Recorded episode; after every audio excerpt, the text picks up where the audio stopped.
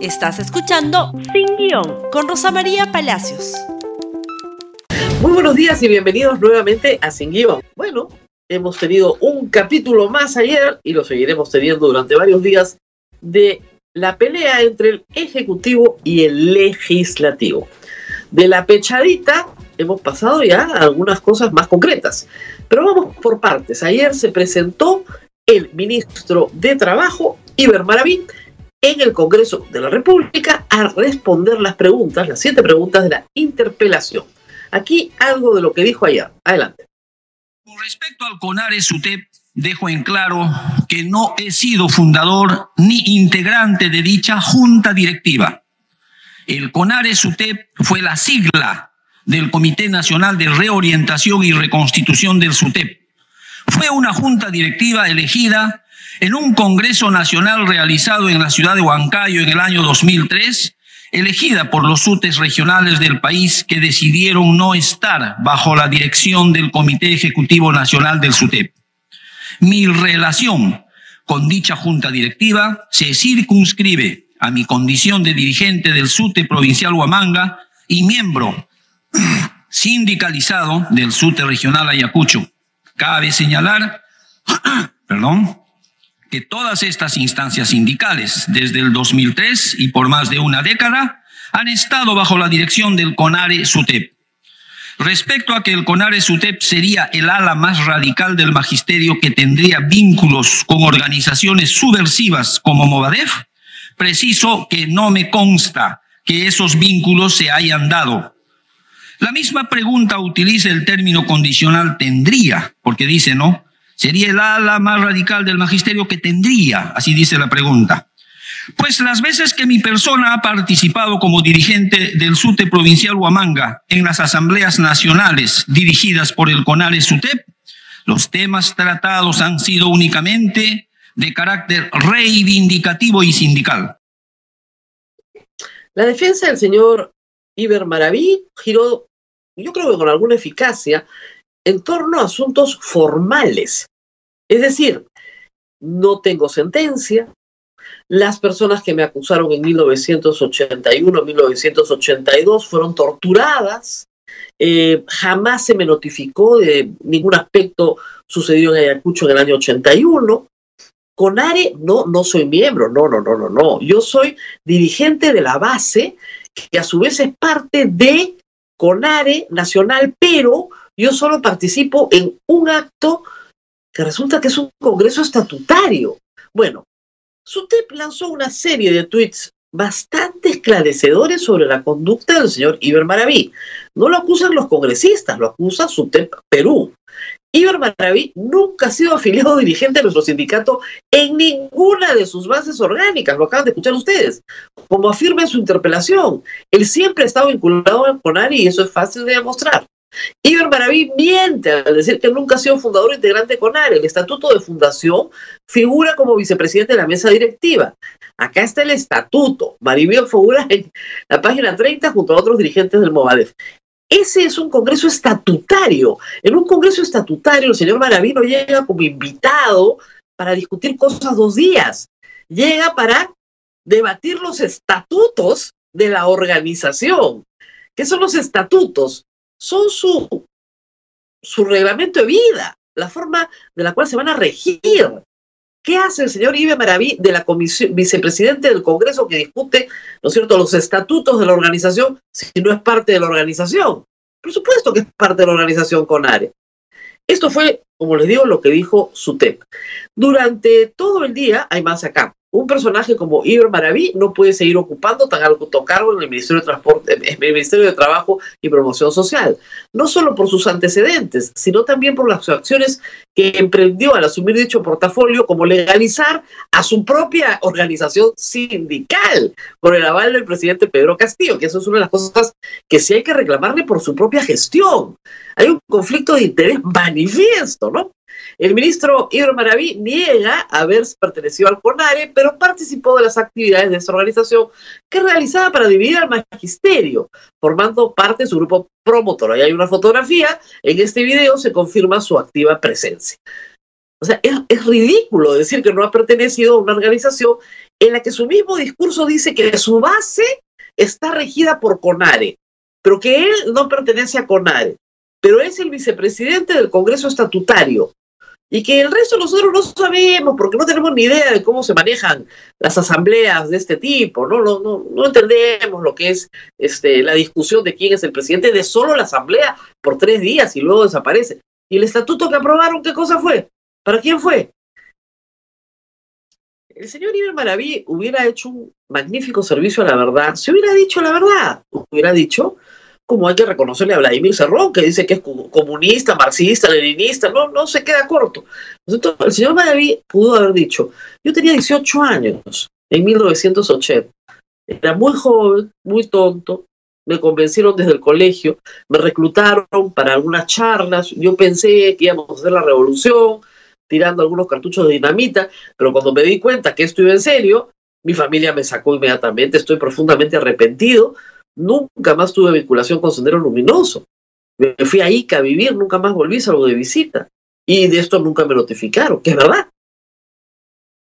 Pero decir que el testigo principal fue torturado, que no, no dudo que pudo haberlo sido en esa época en Ayacucho, no quita que ese testigo principal que él proclama inocente terminó fallecido en un enfrentamiento de Sendero Luminoso con las fuerzas del orden.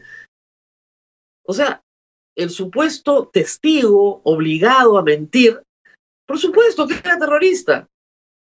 Los dos testigos que nos indican, los dos mueren en hechos de sangre. Y no tiene nada que decir. Jurídicamente su defensa es correcta. No tengo sentencia. Ya está. Los crímenes han prescrito. Ya está. Pero tampoco es verdad que no tenga nada que ver con el CONARE. Y lo más grave, creo yo, él se manda a aprobar su propio sindicato sin ninguna vergüenza, sin señalar que hay un manifiesto conflicto de interés. Ayer alguien gritaba, este ministro no es la mesa de parte de Confiep, es la mesa de parte de sí mismo, que es muchísimo más grave. ¿Cómo no pueden ver desde el Congreso el conflicto de interés? En fin, Mientras esto sucedía, el presidente de la República lanza este misterioso tuit, por favor. Saludo la visita de la presidenta y voceros del Congreso que recibimos anoche en Palacio de Gobierno. Coincidimos en que la cuestión de confianza y la censura forman parte del equilibrio de poderes y son herramientas políticas para mantener la estabilidad democrática. ¿Qué? Lo que nos dijo la presidenta del Congreso es que el señor Pedro Castillo le señaló que no tenía planes de establecer una cuestión de confianza que es el, ¿no es cierto?, preludio de la disolución del Congreso, que no tenía intenciones. Y ahora dice que coincide en que son herramientas políticas, pues, ¿no? Que vamos a mantener, ¿no? Para la estabilidad democrática. ¿Qué? Entonces, el señor Pedro Castillo se desmiente a sí mismo. Palabra de maestro. Le dice a la presidenta del Congreso y a otros congresistas presentes la cuestión de confianza no está en su agenda y al día siguiente lanza este tuit diciendo que es una herramienta para la estabilidad democrática, desmintiendo a la presidenta del Congreso, eso es lo que ha hecho. No valida lo dicho por la presidenta del Congreso. La misma presidenta del Congreso dijo ayer, si el presidente me ha mentido, pues tendrá que asumir su responsabilidad. Y por supuesto, al finalizar la todo el evento de la interpelación y el debate posterior, circuló la moción de censura, que tiene más de 40 firmas y que puede presentarse hoy mismo y ser discutida dentro de cuatro días. Puede ser entre el cuarto y el décimo día después de presentada. Algunos parlamentarios han señalado que le van a dar un tiempo prudencial al presidente de la República para que le pida su renuncia al señor Maraví. Anoche se, se especuló que Maraví iba a renunciar, pero hasta esta hora Sabemos perfectamente que Maraví no va a renunciar. Esto es parte de una operación bien montada por Bellido que quiere que se le censure para agudizar las contradicciones. La moción de censura se aprobaría sin ningún inconveniente con 66 votos entre probablemente miércoles o jueves de la siguiente semana. Vamos a ver algunas de las intervenciones que sustentan esta moción de censura y empecemos con el general que abre su permanencia en el gabinete es insostenible y usted lo sabe. Todos le han pedido que renuncie, hasta su primer ministro. Usted le dice a su primer ministro, tendríamos que irnos juntos. Un gran favor le harían al país y al gobierno. Pero usted se queda escudándose en el presidente, aprovechando que son socios del mismo sindicato, y decide someterse a una interpelación aquí en el Congreso. Y eso está muy bien. No renuncie, ministro. Espere la decisión del Congreso que usted debe saber cuál va a ser. Y dígale al señor Bellido que no se preocupe por la cuestión de confianza, porque de ser necesario, nos vamos todos y empezamos de nuevo. De ser necesario, nos vamos todos. Repite lo que había dicho ya en un tuit el día anterior. Si se vaca al presidente de la República y se va Dino Baluarte, inmediatamente asume la presidencia del Perú el presidenta o la el presidente o la presidenta del Congreso y tiene que convocar elecciones generales de inmediato. Lo que no va a permitir el Congreso es su disolución. Esa es una fantasía que pueden tener en el gobierno, pero eso no va a ocurrir. Susel Paredes también dijo lo suyo, escuchemos. Tenemos 200.000 familias en duelo 200 mil familias que lloran a sus muertos. Y aquí estamos nuevamente entre dos vaqueros que se apuntan con la pistola en la cabeza. En medio, la gente. En medio, los enfermos. En medio, los chicos que no pueden ir al colegio. Entonces, es muy importante que el presidente de la República elija a quienes en este momento son los más idóneos. ¿Y quiénes son los más idóneos en un momento de conflictividad? Aquellos que generen confianza de ambas partes. Y una intervención también del congresista Cabero, por favor. Es indignante que se amenace a todos los peruanos, al Parlamento y a la democracia. Hoy ya conocemos sus planes.